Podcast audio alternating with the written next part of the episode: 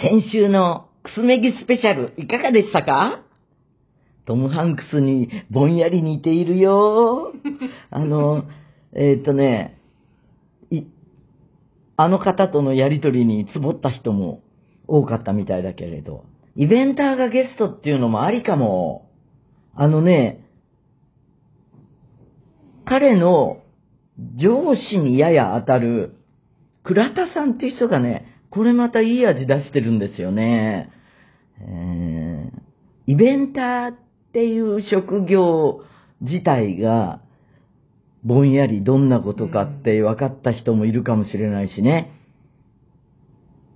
私もイベンターっていうものになってみよう。僕もなったら、なんか誰かアーティストと、あの、友達になれるかなとか。私別に、クッスと友達なわけじゃないけど、あの、そういうのもありかもしれないです。さてね、私は今東京にいまして、あの、たった今はね、FM のえ郵便コードの収録をしたばっかりで、次のコードはどうしようかななんていうことで花が咲いて、様々な案が出てたんだけれどもね。えー、いやー、とにかく、暑いよねって話はどこでも出るかもしれないけど、あのー冷房の効かせ方とか、寝るときにどうするとか、そういうのをね、しょっちゅうしょっちゅう温度変えて、あのー利用してます。でここの部屋は切るとか、ここは、あのー寝るまで冷やしておいて切るとか、ここもなんとかの時だけとかっていうのをやっちっとも面白くないね、この話。そう。買い物、あ、買い物はね、えーっと、今日もいろいろ来てるけど、あのープッピーでね、また、いっぱい買っちゃった。それは、あの博多じゃなかった。あのー佐賀。佐賀がトランジット博多だったもんで、あの、ちょっと寄る時間があってね、相変わらず楽しかったです。山ほど買って2万円ぐらいだったから、すごいよ。今日履いてるこのパンプスも、このジャージのパンツもプッピーです。今日はプラスチックな感じなんだけど、これは防具の、あの、えっ、と、あの、何の時だったかな、代々木、うんうん、ゆ代々木上原にね、あの行った時に買いました。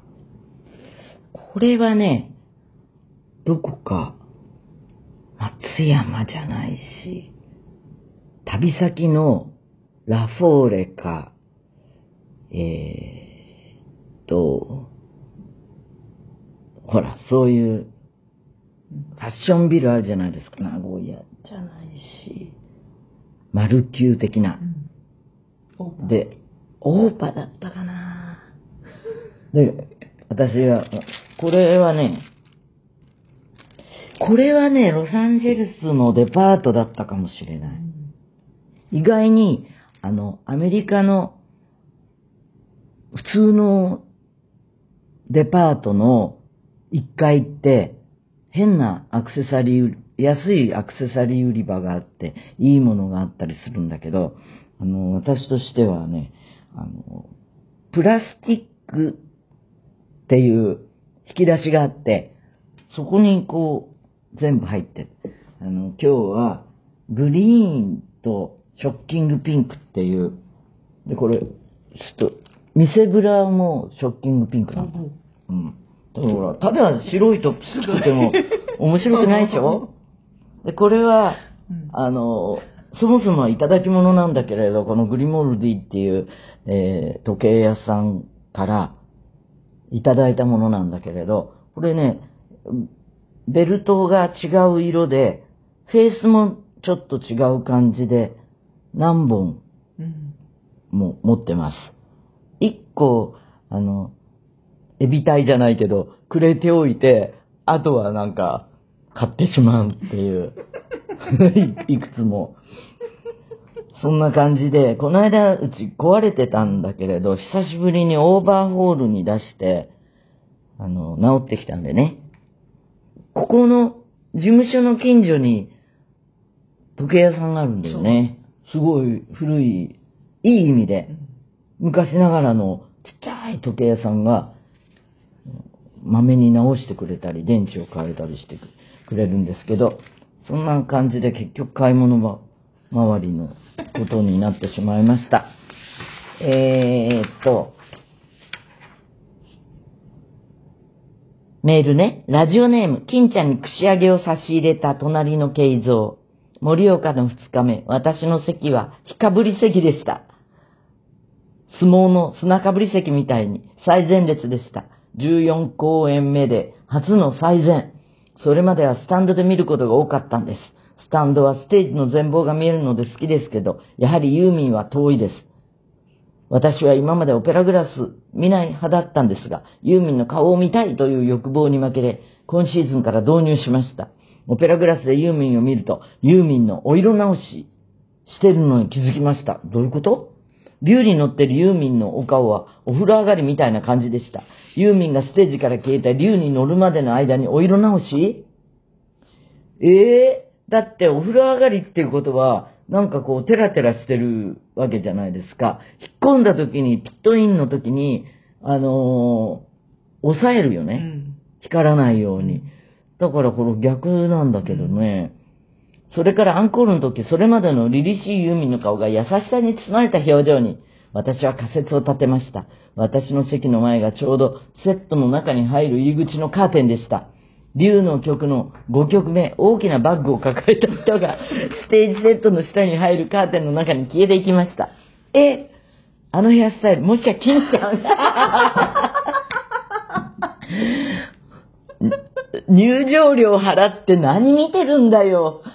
あの、竜の曲が始まると、金ちゃんはセットの中から出てきて、客席とステージの間の通路で竜の上のユーミンを見て、うんうんとうなずいて、楽屋の方に戻りました。本編ラストの時は、金ちゃんはかなり前にセットの中に入り、通路でリズムを取っていました。ステージの上も気に,、ま、気になりますけど、金ちゃんも気になる。盛岡高谷アリーナ約5000人のお客さんの中で金ちゃん見ていたの私一人だと思います。本編が終わって真っ暗になると、金ちゃんの姿。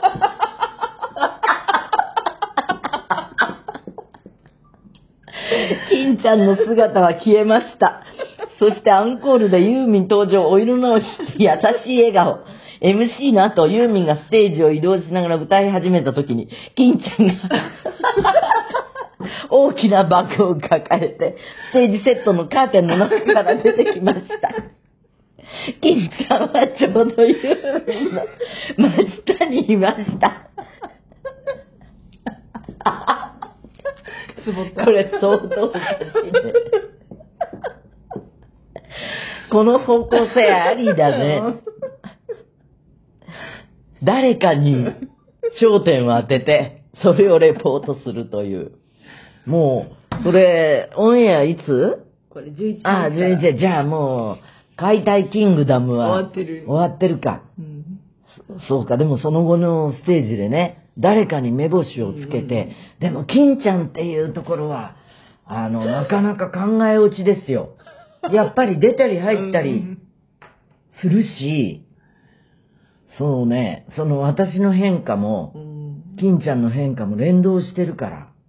で、金ちゃんはちょうどユーミンの真下にいました。金ちゃんも自分の真上にユーミンがいるのに気づき、あらやっちゃったみたいな顔。私は見逃しませんでした。金ちゃんはしゃがんでユーミンが遠ざかるのを待って、大きなカバンを抱えて楽屋の方に戻りました。ユーミンは短い時間の間に衣装を着替えて、さっとメイクを直してるんですね。そうですよ。ライブの間、ユーミンを見て、バンドのメンバーを見て、アクターを見て、さらに、金ちゃんの動向チェック。忙しいです。面白かったです。ありがとう。ラジオネーム、いそいそ。